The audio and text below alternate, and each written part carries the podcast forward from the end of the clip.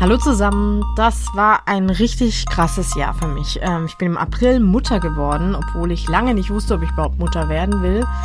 Und dann war das echt ein ganz wunderbarer Moment, als mein Sohn zur Welt gekommen ist. Und einen Monat vorher habe ich einen Podcast gestartet, ähm, der jetzt nicht gerade die Themen behandelt, die man vielleicht von einer frisch gebackenen Mutter oder von jemand, der schwanger ist, erwartet.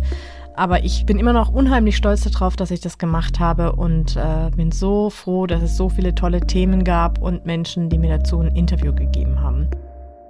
Diesen Podcast würde es aber niemals geben ohne meine wunderbaren Gesprächspartnerinnen und Gesprächspartner. Ganz besonders in Erinnerung geblieben ist mir natürlich meine allererste Folge über das Sternenkind Hannah und ihre liebevollen und starken Eltern, mit denen ich heute noch in Kontakt bin.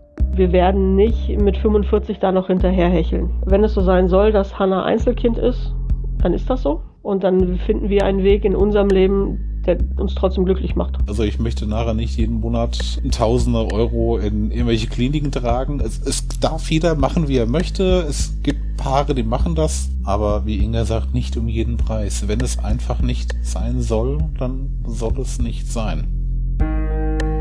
Sehr berührt haben mich auch die Folgen zur Kinderwunschreise, Abtreibung und zum Geburtstrauma. Drei ganz unterschiedliche Frauen mit ganz unterschiedlichen Schicksalen, die ich immer noch sehr bewundere für ihre Art, mit dem Erlebten umzugehen und wie offen sie mit mir gesprochen haben. Also wenn ich die Zeit mit dem Wissen jetzt, gut, jetzt weiß ich ja, dass es funktioniert auf natürlichem Wege, aber ähm, müsste ich wieder von vorne anfangen, ich würde wieder alles machen, ja.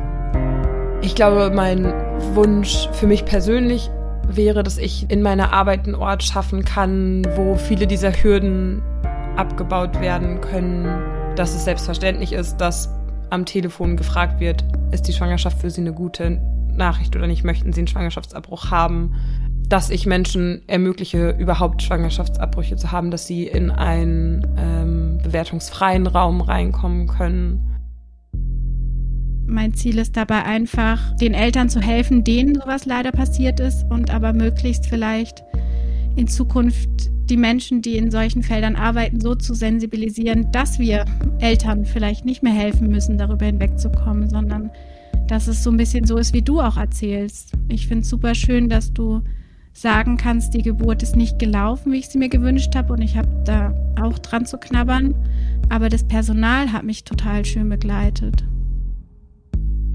Es gab Themen in meinem Podcast, über die ich mir zuvor nie Gedanken gemacht habe. Da bin ich ganz ehrlich, wie zum Beispiel Prägorexie, also eine Essstörung in der Schwangerschaft oder auch Endometriose. Aber jetzt weiß ich, was diese Erkrankungen mit Frauen machen. Und ich bin so, so dankbar, dass meine Gesprächspartnerinnen offen und ehrlich mit mir darüber gesprochen haben und mir diese Themen auch näher gebracht haben.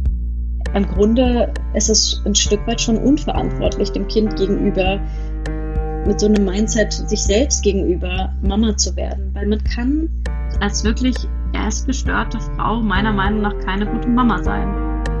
Ich habe immer gesagt, ich fühle mich, als würde mir da jemand gerade ein Messer reinstechen, rechts und links, also so da auf Höhe von einem Eierstock. Ähm, da hatte ich jetzt halt die stärksten Schmerzen und ich hatte ganz starke Schmerzen in der linken Hüfte. Es fängt an mit so Nadelstichen und dann wird es halt immer heftiger. Ich fand es auch toll, dass zwei Frauen sich bereit erklärt haben, mir zu erzählen, wie es ist, wenn man es bereut, Mutter geworden zu sein. Also das Thema Regretting Motherhood. Was habe ich mir dabei gedacht, als ich gesagt habe, ich will. Ich will das Kind behalten. Ich mach das. Ich mache das auch allein. Habe ich überhaupt darüber nachgedacht, was es bedeutet, Mutter zu sein? Oder warum man vielleicht gar keine Kinder will, kinderlos glücklich ist. Werde ich mir tausend Fragen gestellt, warum ich diesen Wunsch nicht verspüre ähm, und diese Gefühle einfach nicht aufkommen, einen Kinderwunsch zu haben. Da denkst du natürlich schon, irgendwie stimmt mit dir was nicht oder was ist da los? Aber ich bin immer der Meinung, dass man sein Leben ja wirklich selbst ähm, ähm also regeln darf und auch entscheiden darf, wie man lebt. Und ähm, das kommuniziere ich dann halt auch immer. Und das verstehen die meisten natürlich dann. Ne? Alles Tabuthemen, über die wir viel zu wenig reden, wie ich finde.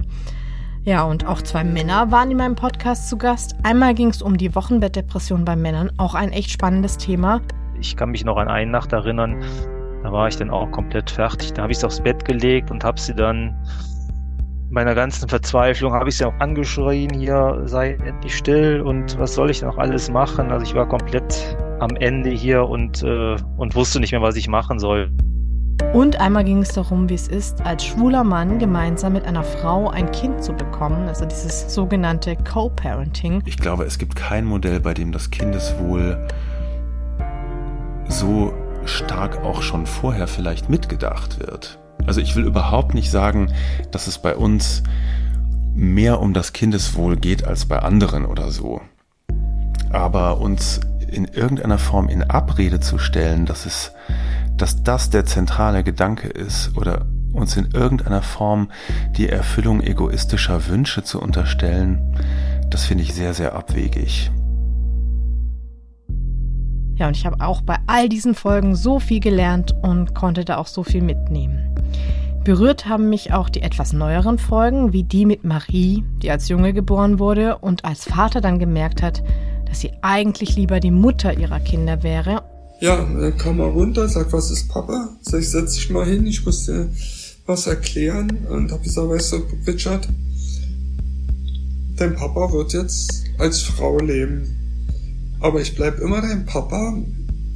Du darfst weiter Papa zu mir sagen. Da sagt er dann ganz trocken zu mir. Ja, Papa, das weiß ich schon ganz lange.